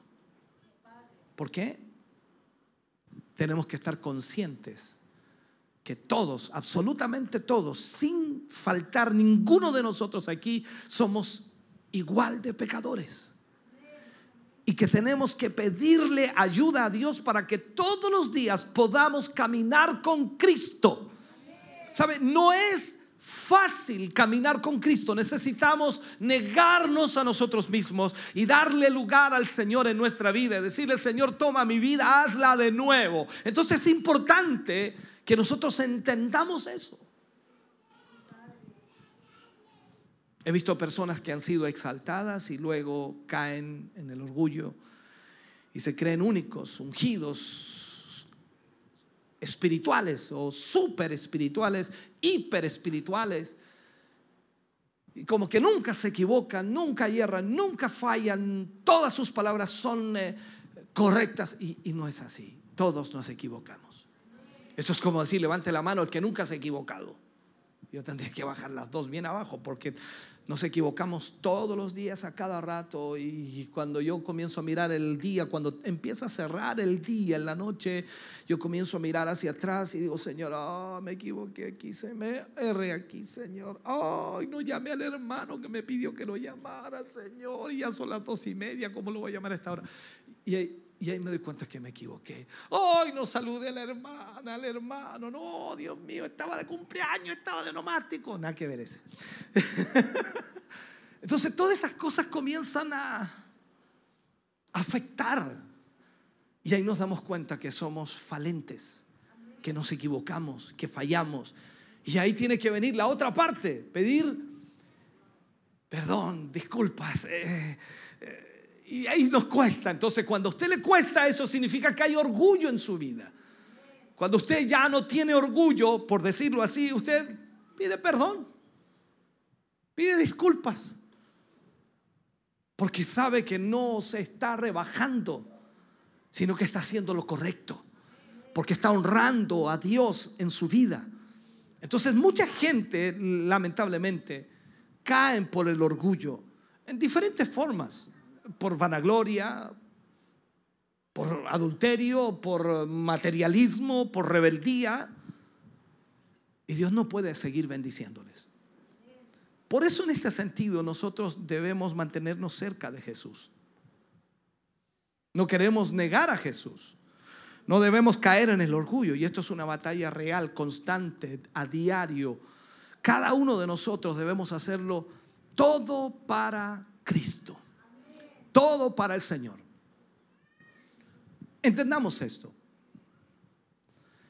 Cuando miramos la historia de Pedro y vamos lógicamente después a las epístolas de Pedro, nos damos cuenta que Dios usó a Pedro extraordinariamente. Y pensar que Pedro negó a Jesús. Ah, no, yo lo descarto. Dice usted, le pone una X encima, dice, no, este no sirve para nada. Lo negó. Y frente a testigos lo negó. Así que no, este hombre no sirve. Miremos eso.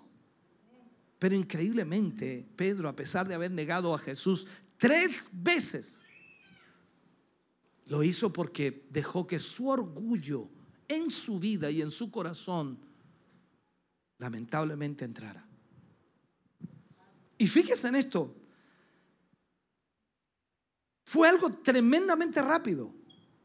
No fue algo planificado. Recuerde que Pedro le había dicho minutos antes, media hora antes, una hora antes, no sabemos la cronología cuánto tiempo con exactitud era, pero le había dicho al Señor que no lo negaría. Por lo tanto, Pedro no iba planificando negar a Jesús ahí. Fue algo que nació en el momento, algo que se dio en el momento y, vino la confrontación y cae en la negación. Pedro no lo planificó, no lo quería hacer, pero lo hizo. Y uno dice, ¿por qué lo hizo? Eh, pero pastor, es que usted no sabe el problema que tenía Pedro ahí. Si Pedro no lo negaba, lo mataban. Esa es nuestra excusa, ¿se ha fijado? Es que usted no tiene idea de mi problema. Es que usted no tiene idea de lo que estoy viviendo. Es que usted no sabe los problemas que yo enfrento. Es que usted no sabe cómo es mi esposo, mi esposa. Es que usted no sabe la familia que tengo. Si usted viviera en mi casa, también haría lo mismo. Nuestras excusas. ¿Por qué? Quizás no lo planificamos. Pero ahí se ve la realidad de nuestra vida y la fidelidad al Señor. Ahí, en medio de esa fogata donde estaban toda la gente esperando qué pasaba con Jesús adentro, no había gente con espadas amenazándolo. No es que alguien sacó la espada y dijo, tú estabas con él. No, no, no. No había gente con espadas. Pedro, el hombre fuerte que le dijo a Jesús que, que daría su vida por él, estaba allí negándolo. Miremos esto. Aquí es donde nosotros debemos darnos cuenta que no podemos confiar en nosotros mismos. Hoy estamos aquí diciéndole al Señor, Señor, te amo, te alabo, te glorifico. Y al otro día estamos descarriados. Hoy estamos levantando manos santas al Señor y el otro día estamos haciendo qué cosa con las manos. Usted y yo no sabemos qué es lo que viene el día de mañana para nosotros. No tenemos idea con qué nos vamos a enfrentar. Usted no tiene idea qué va a pasar después de este culto en su vida. No tiene idea qué va a pasar mañana en la mañana, en la tarde, en la noche o al siguiente día. No tiene idea lo que viene la próxima semana ni el próximo mes. Sin embargo, usted en su corazón ahora mismo, usted dice, yo no voy a negar al Señor. Yo no lo voy a abandonar. Yo voy a estar con Él siempre. Pero va a ser enfrentado a situaciones en las cuales tendrá entonces que definir su fidelidad con Dios. Y ahí nos damos cuenta que no podemos confiar en nosotros mismos. No hay que confiar en la carne. Aunque usted haya hecho algo mil veces, no confíe en su habilidad o en su sabiduría. Porque yo he escuchado a muchos cristianos que me dicen, ah, no, si eso lo he hecho un montón de veces, no, es fácil, pastor. No, si se puede. No confíe en su sabiduría ni en su habilidad. ¿Por qué? Porque Dios cada momento quiere hacer las cosas diferentes. El problema que usted vivirá mañana o pasado, no lo estoy profetizando, es una realidad de vida. No será igual al que vivió la semana pasada o el mes pasado o el año pasado o tres años atrás. No será igual. Porque a medida que vamos conociendo al Señor y a medida que vamos madurando en Cristo, los problemas van acrecentándose para que nuestra fe se vaya solidificando, para que nuestra fe se vaya aferrando más a Dios. Dios tiene algo nuevo para usted cada día. Así que no confíe en la rutina, la rutina, la rutina religiosa que tenemos muchas veces, esa rutina Usted tiene que aprender a depender del Espíritu Santo porque Él abre puertas nuevas constantemente. Él siempre está dándonos algo nuevo. Esto es como preguntarse, ¿cuándo fue la última vez que Dios le dio algo nuevo a su vida o le abrió una puerta nueva a su vida?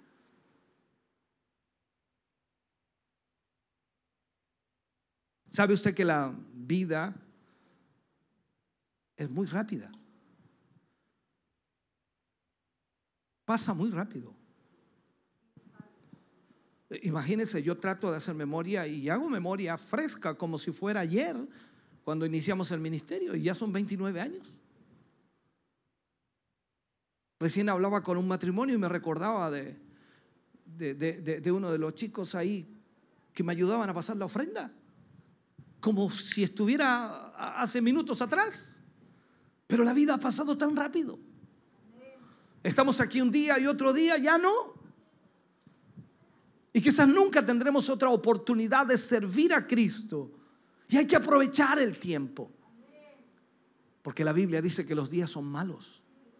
Entonces hay que buscar al Señor todo el tiempo. Esto no es un asunto de solo ir a la iglesia. Más allá de eso, vamos a la iglesia, nos congregamos, pero también buscamos a Dios en nuestro hogar, con nuestra familia. Buscamos al Señor constantemente. No podemos actuar como Pedro o pensar como Pedro, porque Pedro pensó que su fuerza era suficiente. Eso fue lo que él pensó, que su fuerza era suficiente.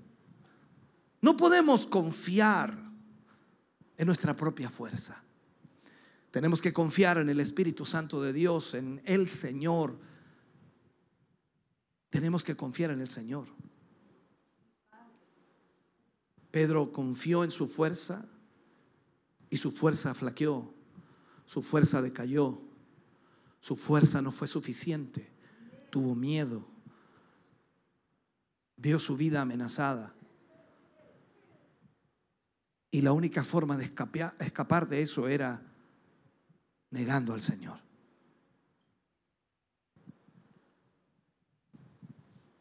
Esa autoconfianza que tenía Pedro lo traicionó y al final negó al Señor. Dios siempre quiere usarnos para que su reino avance, para que su obra avance, siempre quiere usarnos. Lo que más me impresiona de Dios es que Dios usa a hombres débiles, para llevar su obra adelante. Dios usa a mujeres débiles para llevar su obra adelante. No piense que porque Dios lo usa en una oportunidad, ya ustedes, no, es otra cosa, está a otro nivel. No, no, sigue en el mismo nivel. Seguimos siendo débiles. Recuerde que el Señor dice, tomaste lo necio del mundo para avergonzar a los sabios. Si no fuera por el Señor, no podríamos hacer absolutamente nada. Entonces Dios nos pide que nosotros seamos usados por Él o nos dejemos usar por Él, amando a nuestro vecino. ¿Cuántos aman a su vecino? Seguramente alguno tendrá algún conflicto con el vecino. Se corrió la cerca, no sé, me echó el perro. No, le tiró veneno al perro este, me las va a pagar, ya qué sé yo. Podríamos poner un montón de casos. Tiene que amar a su vecino. Tiene que amar a su compañero de trabajo, tiene que amar a, los compañeros del colegio, quiere, quiere que nos amemos unos a otros. Imagínese que nos amemos unos a otros. Y usted inmediatamente piensa y dice que a mí me cuesta amar a algunos. Pero quiere que nos amemos unos a otros. Y ahí nos damos cuenta que no tenemos la fuerza para hacer eso. Es que, pastor, eh, yo, yo, yo entiendo que usted quiera que yo ame a todos, pero no se puede amar a todos. Y es ahí es donde necesitamos la fuerza de Dios, porque mi fuerza, su fuerza, no, no da para eso.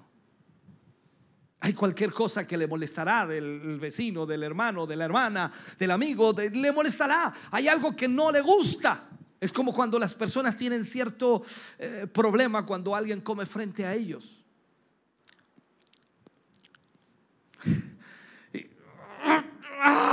se ponen nerviosos. No, no, no. Y tenemos que soportarnos. Y nos cuesta. ¿Cuántas veces usted eh, en su casa, en el almuerzo, alguien ha discutido por ese tipo de cosas? ¿Por qué sorbetean? ¿Por qué? ¿Por qué tienen que hacerlo? No se puede comer tranquilo en esta casa. Oh, no, sé si entiende. Soportarnos. En esas simples cosas a veces Dios nos pide, soporta a tu hermano. No, si este lo hace adrede.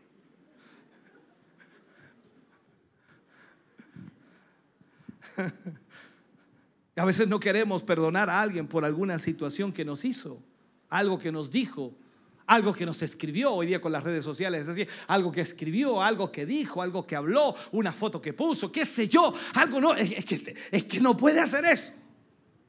No queremos perdonar a alguien. Entonces ya no estamos siguiendo el ejemplo de Cristo, el que estuvo en la cruz y miró a sus, ¿cómo se llaman los que golpearon al Señor? Los soldados. Y él dice, Padre, perdónales, porque no saben lo que hacen.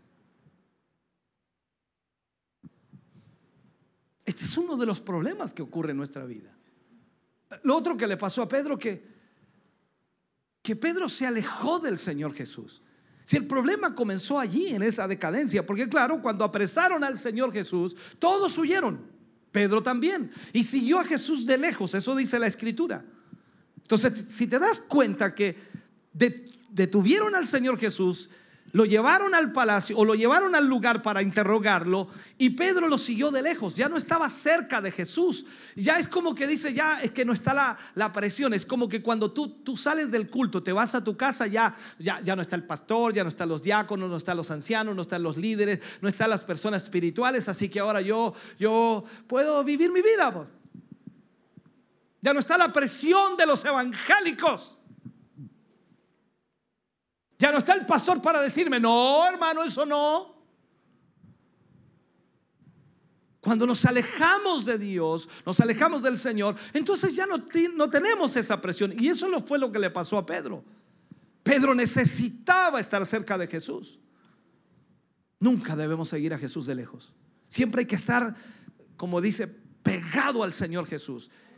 Y tenemos que ser humildes en reconocer que necesitamos estar cerca del Señor Jesús. Yo entiendo, Dios trabaja a pesar de nosotros. Y siempre hay que estar ahí. Y Dios quiere utilizarnos, pero Él quiere usarnos cuando estamos cerca de Él. ¿Para qué? Para que el orgullo no nos dañe. Porque cada vez que Dios le use a usted y usted está cerca del Señor, usted nunca se va a enaltecer porque va a decir, "Eh, eh, gracias Señor, gracias, muchas gracias. No, pero si se aleja un poco del Señor, se aleja un poco, se aleja un poco, me salgo del cuadro de la cámara, me vuelvo. Eh, Se aleja un poco y, y poco más y lo aplaude, le aplauden al Señor y usted empieza ahí. Porque el orgullo comienza a crecer. Pedro negó al Señor. No lo negó una vez. Lo negó tres veces. Tres veces. Lo interesante de esto es que después que Cristo resucitó, es impresionante. Los discípulos que estaban, recuerde, en la playa porque habían regresado a su trabajo anterior, Jesús ya no estaba, y ellos se fueron al trabajo y de repente ven a Jesús y Pedro se, se aventó del barco y fue hacia Jesús y Jesús teniendo frente a frente a Pedro, frente a frente al que lo negó. Esto es como dice, aquí viene la reprimenda. Aquí viene la presión. Aquí, aquí le llegó a Pedro. Lo tiene frente a frente. Y Jesús le dice, Pedro, ¿me amas? Pedro responde, dice, "Eh, tú sabes que te amo. Segunda vez, ¿me amas? "Eh, Claro que te amo. Tercera vez, Pedro, ¿me amas? Y Pedro se pone triste y responde, tú lo sabes todo. Y ahí el Señor le responde, le dice, alimenta mis ovejas. Eh, quizás no entendamos la profundidad de esto, pero aquí vemos cómo el Señor restaura a Pedro. Pedro llegó a ser un tremendo líder en la iglesia. Predicó en el día de Pentecostés, ¿no? ¿A quién le hubiera gustado predicar en ese final de culto? ¿Eh? ¿Se imagina usted en Pentecostés si a a quién le toca, eh, eh, de acuerdo al listado? ¿Qué es lo que habría hecho usted? O sea, Pedro predica allí en Pentecostés y usted ve lo que sucedió. Pero me encanta ver cómo Jesús lo afirma tres veces. Al igual que él lo negó tres veces, Jesús lo afirmó tres veces. Jesús sabe que Pedro lo ama, pero quería que se recordara que él lo amaba, que tomara convicción, que volviera a retomar lo que había perdido cuando negó al Señor. Y esto suele pasarnos a nosotros. Cuando usted hace algo malo, cuando usted peca, cuando usted se aleja, cuando usted abandona al Señor. Pareciera que no, el Señor me puso la X encima. Yo no puedo volver a la iglesia, no, yo no, yo no puedo ir más porque mire lo que hice. No, no, con esto no. Miren lo que hizo Pedro. El discípulo, el que estuvo tres años y medio con él. Mira lo que hizo, lo negó tres veces y Jesús en vez de reprenderlo, lo restaura.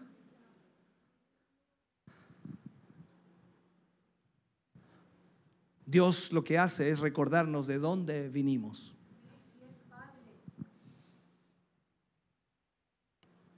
Nos hace ver nuestras faltas, nuestras fallas, claro que sí, nuestros pecados, pero no nos juzga. Increíble. Y nosotros, con humildad, debemos darnos cuenta que somos capaces de caer y fallarle al Señor. Pero Él aún así estará dispuesto a restaurarnos. ¿Sabe? Pedro, Pedro y Pablo siempre se, se acuerdan de su pasado, pero tenían su mirada en Cristo. Pablo decía, una cosa hago, olvidando lo que quedó atrás, me extiendo a lo que está delante. O sea, Pablo decía, yo me olvido de todos mis males o de todos mis problemas o de todas mis fallas, de todos mis fracasos y me extiendo a lo que está delante. Si Pablo no hubiera hecho eso, no hubiera llegado a ser quien fue. Y usted y yo también debemos hacer lo mismo, pero confiando plenamente en Cristo. Pablo dijo una vez, yo soy el menor o el menos digno de todos. Y esto es porque cada vez que estamos más cerca de Cristo nos damos cuenta de nuestra maldad, de nuestra vanidad, de nuestros errores. Y al final de nuestra vida, como Pablo dice, yo soy el peor de los pecadores. E-, ese, ese hombre entregado a Cristo que murió decapitado por causa de Jesús, reconociendo con humildad que era el peor de los pecadores y aún así Dios usaba al peor de los pecadores la humildad aquí es importante. No confiemos en nosotros mismos. Nuestra carne está podrida, disculpa que le diga eso, está podrida. La autosuficiencia o la autoconfianza tiene su límite. Puedo considerarme capaz de hacer ciertas cosas, pero sin Cristo no puedo. Y eso es lo que debemos aprender. Pedro tuvo que aprenderlo con una experiencia dolorosa. Lloró amargamente, pensando que quizás Cristo nunca más lo iba a poder restaurar. Y más aún, imagínese, cuando Cristo murió crucificado, fue sepultado, Pedro quizás ya ni siquiera pensaba en la resurrección porque él había negado al maestro. Todo estaba allí estropeado en su vida. Y cuando Jesús lo vio frente a frente, le preguntó de nuevo, como quizás lo hizo muchas veces en el proceso de los tres años y medio, Pedro, ¿me amas? Y Pedro tiene que haber dicho, sí, sí, Señor, tú, sabes que te amo. Pedro, ¿me amas? Sí, Señor, claro que te amo. Déjeme terminar. Pablo dijo en un pasaje, todo lo puedo en Cristo que Él me fortalece. Todo lo puedo en Cristo que me fortalece. No hay fortaleza más grande que la de Cristo. No hay ayuda más gloriosa que la de Cristo. No hay nada que te pueda sostener sino solo Cristo. Dios quiere usarte en gran manera. Pero tienes que aprender esto. Debes orar, debes alabar, debes caminar en el Espíritu. La carne lastimosamente siempre estará presente, jalándote al pecado, jalándote a la desobediencia, jalándote a la infidelidad para Dios. Pero solo Dios puede sostenerte. Pedro aquí nos da la, lección que con Cristo todo se puede. Y Pablo lo reafirma, todo se puede en Cristo. Sin Él nada se puede hacer. Sin Cristo soy vencido por el pecado. Sin Cristo soy derrotado. Pero hoy Dios nos recuerda que a pesar de nuestras faltas, a pesar de nuestras fallas, a pesar de nuestros pecados, a pesar de haberle negado en muchos momentos. Él nos ama y está con nosotros. Aun cuando hemos pecado, Dios nos restaura. Y hoy Él quiere limpiar tu vida. Quizás para, para hacer lo que nosotros decimos y usamos una frase, hacer borrón y cuenta nueva. Purificando con su espíritu tu vida. Para que puedas entender que Él no te ha abandonado ni te abandonará. Pero quiere que sepas que cada día traerá su propio mal. Y que cada día te enfrentarás a diferentes circunstancias y situaciones y tu, tu fidelidad a Dios será puesta a prueba. Y quizás en algunas fallarás. En algunas te equivocarás. En algunas el pecado hará presa de ti.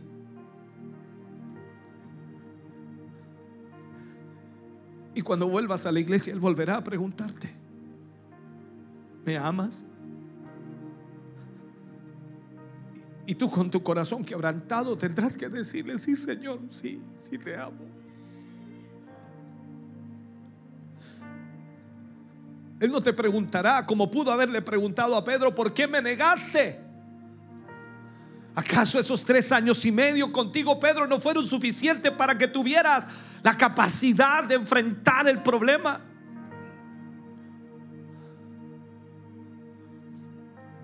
Jesús no hará eso. Jesús te preguntará y te recordará lo que siempre has anhelado en tu corazón. Y te volverá a preguntar, ¿me amas? Y tú tendrás que decirle lo que realmente hay en tu corazón hacia Él.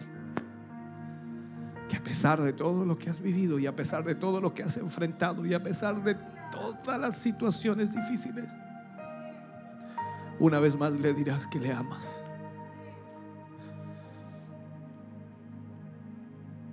Su amor nunca deja de ser. Su amor siempre está presente.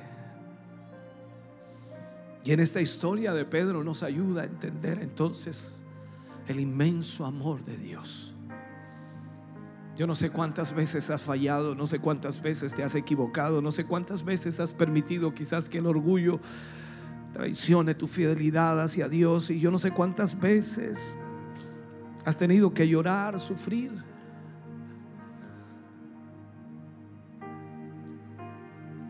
Pero Él está aquí en esta noche para restaurarte una vez más, para animarte una vez más, para levantarte. Y sabes, el único que puede hacerlo es Él. Él te conoce perfectamente. Él sabe todo, todo de ti. Él conoce cada área de tu vida. Cada debilidad tuya la conoce.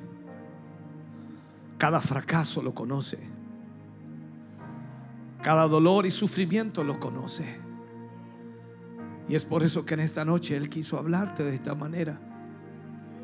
Para que entiendas que a pesar de todo lo que has vivido y de todas tus fallas y fracasos, Él sigue confiando en ti. Y Él sigue amándote. Y Él quiere restaurarte. Quiero que oremos al Señor. Yo no sé si quieres venir aquí al altar para que oremos juntos al Señor. Creo que la palabra ha sido muy clara. Y si hay algo que debes presentarle al Señor, Él por supuesto hablará a tu vida, a tu corazón. Ven en esta noche, acércate por un momento.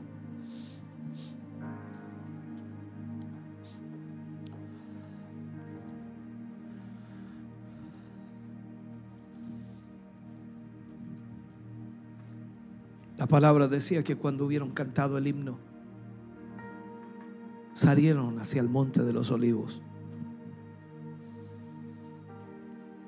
Entonces le dijo, todos, todos vosotros, os escandalizaréis de mí esta noche. Quizás nos pase una y otra vez. Y te aseguro que no será fácil. Pero no olvides que si Él te llamó, si Él te salvó, te rescató, Él será tu ayuda y tu fuerza. No dejes de confiar en Él.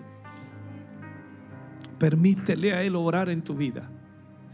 Permítele a Él obrar en tu corazón.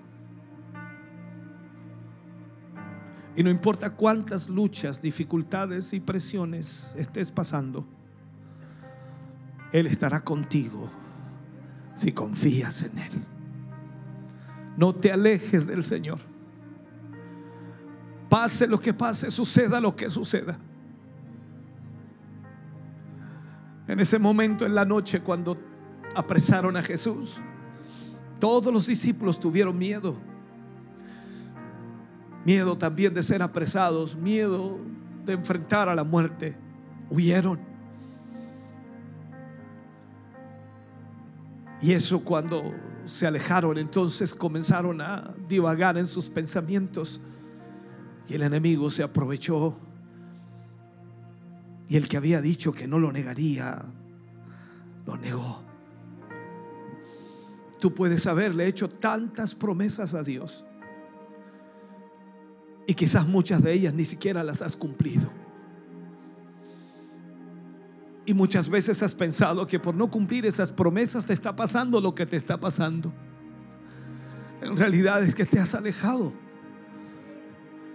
Y las presiones de la vida son más fuertes cuando estamos lejos del Señor. Cuando tú estás con Cristo, la fuerza de Dios te acompaña y está ahí constantemente ayudándote, tendiéndote la mano, levantándote, animándote. Y eso es lo que Él quiere hacer contigo hoy. Pero necesitas confiar en el Señor. Confía en Él en esta noche. Ponte en las manos del Señor y permítele a Dios obrar en tu vida.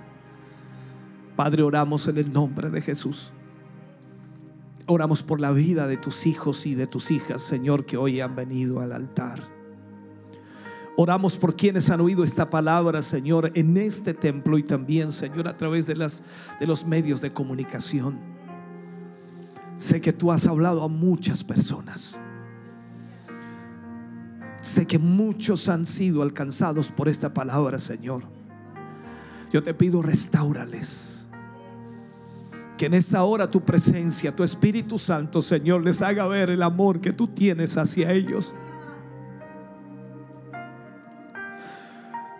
Porque una falla, Señor, no nos quitará tu amor.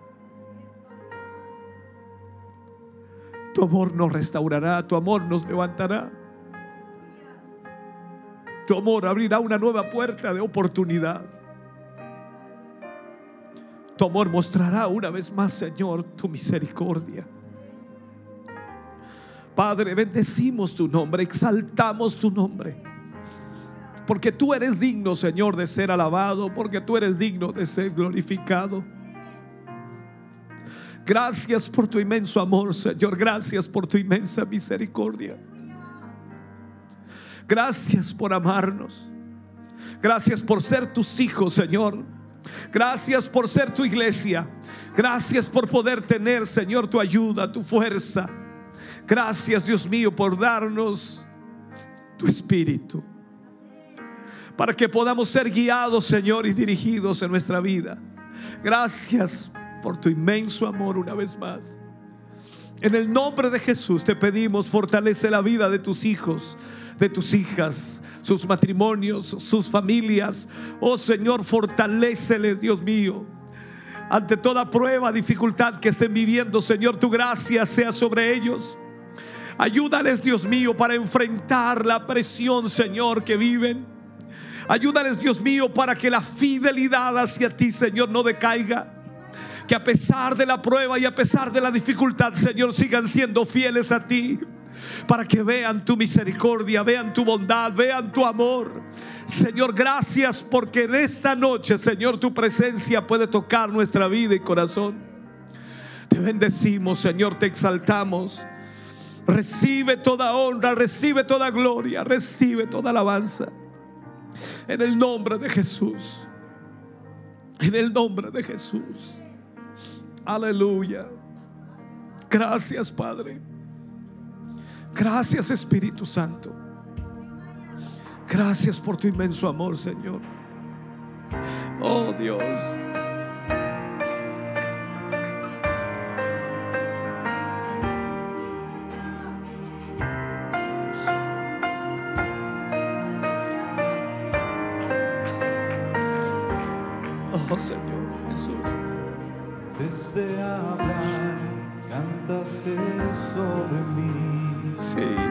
Jesús, te adoramos. Tú has sido bueno para mí. Antes de respirar, soplaste vida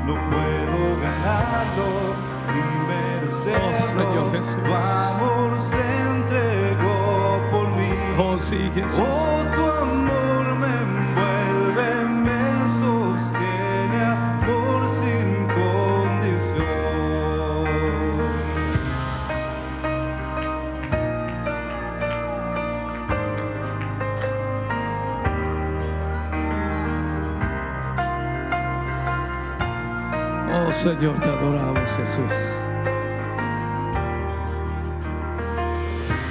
Aún lejos de ti, tu amor luchó por mí. Vamos, dígalo, dígalo al Señor, dígalo.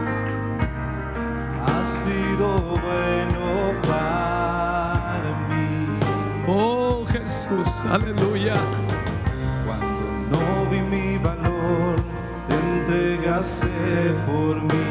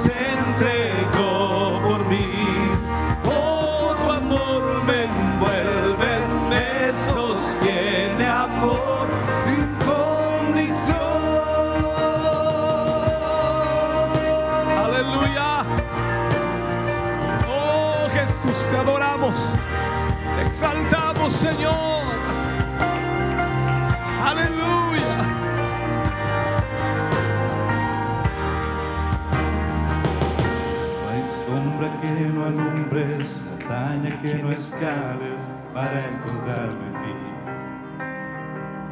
No hay pared que no derrumbes, mentira que no rompas para encontrarme en ti.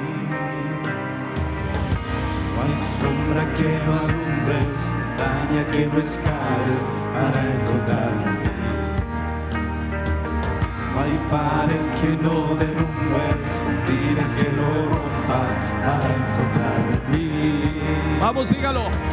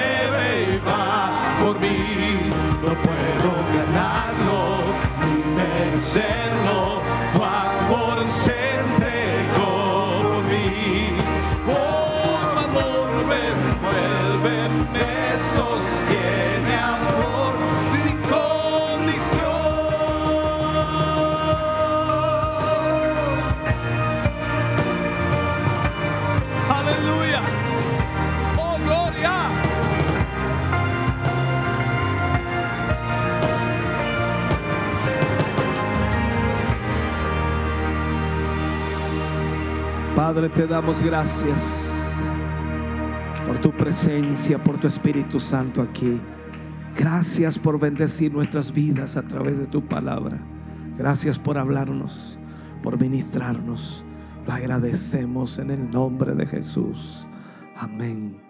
Y amén, Señor. De ese aplauso de alabanza al Señor. Aleluya. Gloria.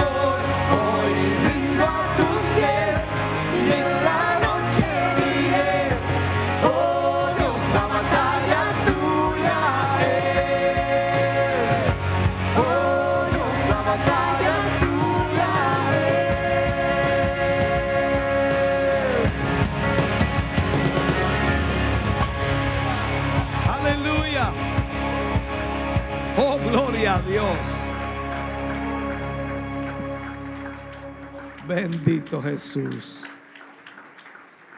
Gracias, Señor. Puede sentarse un momento. Ya vamos a estar concluyendo, si Dios así lo permite. Mañana tenemos acá reunión de líderes, cabezas de grupo, desde las 20 horas. El sábado estamos para nuestro culto eh, ministerial con los locales de la corporación.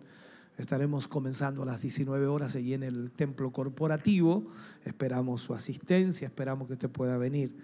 Domingo 9, desde las 11 de la mañana, culto de celebración en el templo corporativo.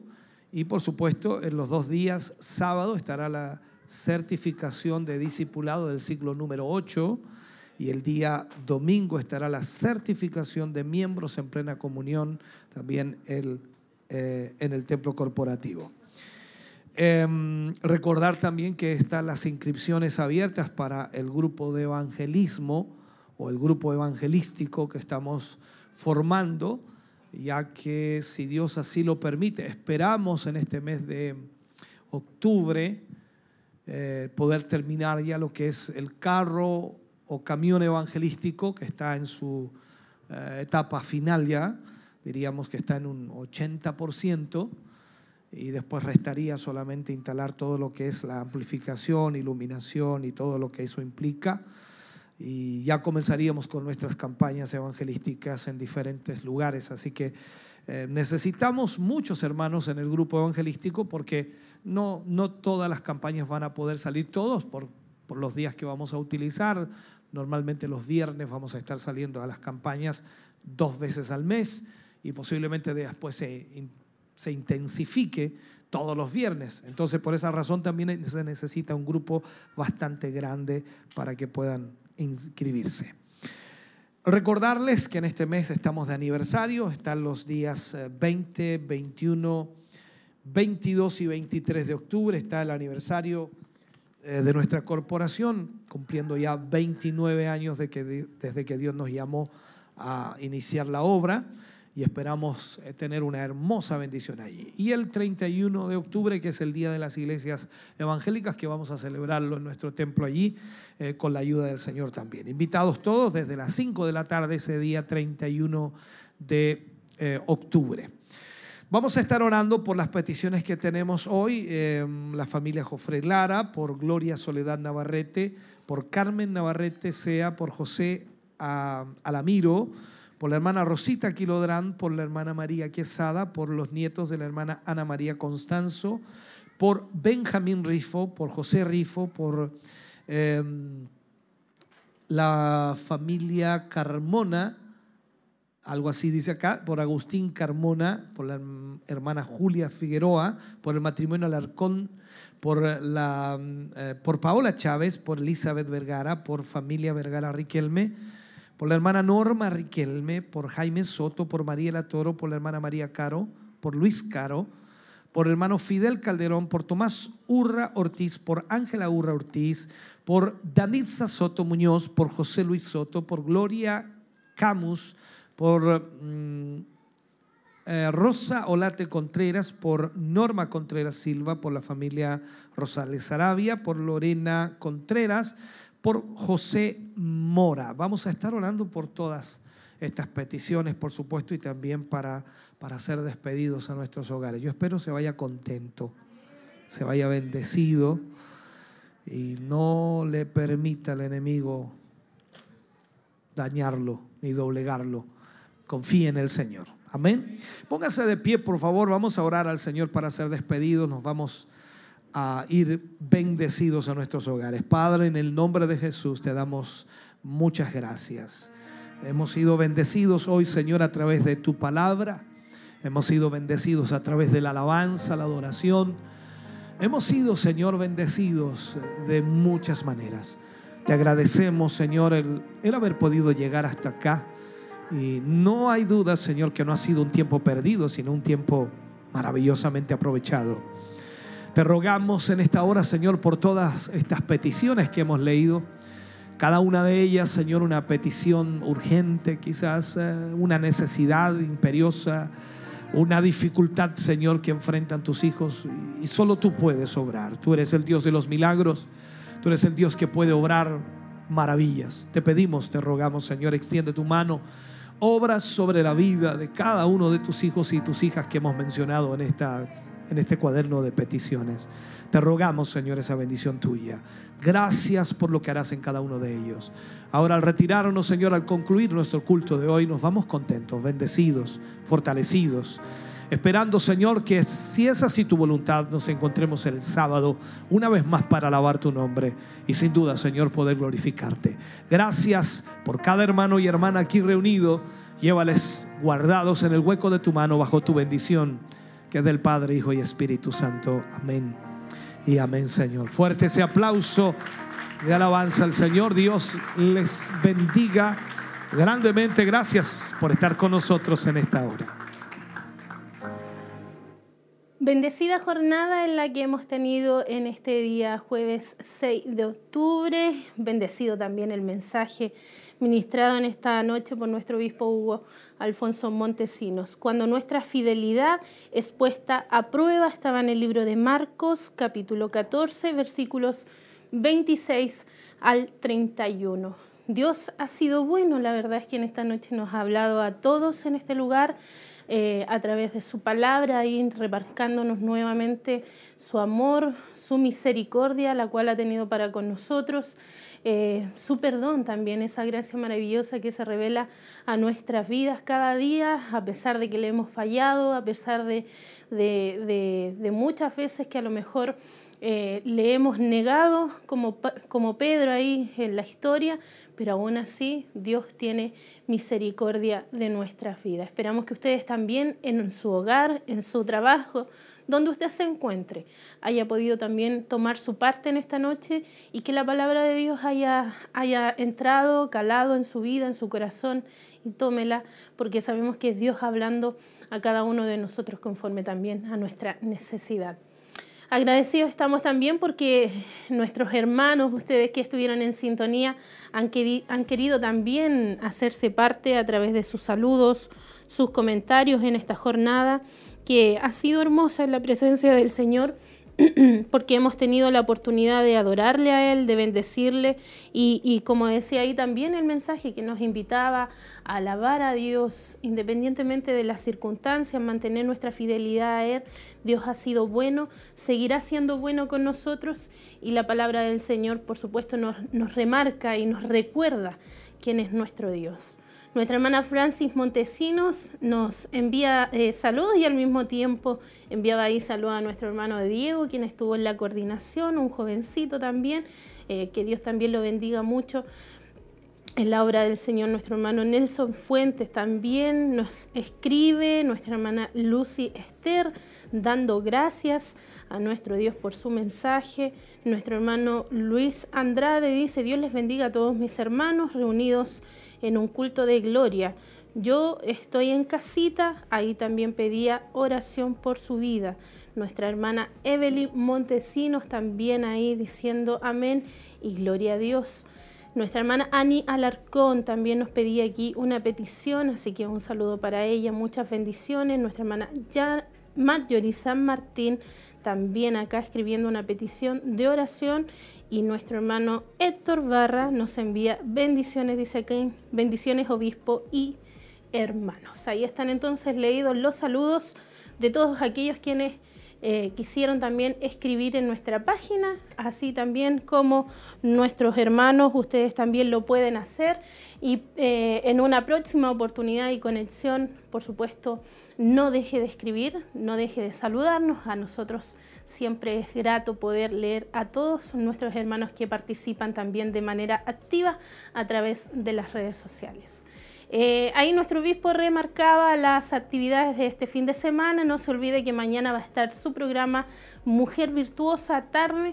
Ahí las hermanas, por supuesto, entregando nuevas temáticas y invitamos a nuestras hermanas damas a que puedan conectarse y escuchar, por supuesto, el mensaje de mañana. También el día sábado, culto ministerial, 19 horas, y domingo, culto de celebración, 11 de la mañana. No se olvide entonces, nos quedan ya dos semanas para nuestro aniversario, unánimes compartiendo un mismo propósito, así que desde ya prepare su vida, su corazón para que podamos disfrutar juntos del 20 al 23 de octubre esta celebración maravillosa que Dios nos ha, de alguna forma eh, estamos nosotros preparando, pero a la vez sabemos que la bendición viene de parte de nuestro Dios. Unánimes, ahí es el eslogan de este año compartiendo un mismo propósito. Así que ora al Señor desde ya, busque a Dios ahí para que Dios en esa jornada, en esos días, pueda también eh, derramar de su bendición sobre su iglesia, sobre su pueblo y pueda también marcar y delinear también lo que Dios tiene para cada uno de nosotros en ese propósito, por supuesto, como iglesia. Gracias a todos, les damos porque han estado ahí en sintonía, ya son las 22 con 20 horas y nosotros nos vamos a, retirar ya de este lugar agradeciendo a nuestro Dios su fidelidad. La programación continúa, Radio Emisoras Emaús y Televida 24-7 y si usted quiere volver nuevamente a escuchar este mensaje, mañana se retransmite a las 13.30 a través de Radio Emisoras Emaús y en Televida un poco antes, ahí a las 12 y media nuestros hermanos están retransmitiendo el culto de hoy. Así que con esa información nosotros nos despedimos. Gracias a todos nuestros hermanos del equipo técnico y a ustedes por su fiel sintonía. Que descansen, que Dios les bendiga.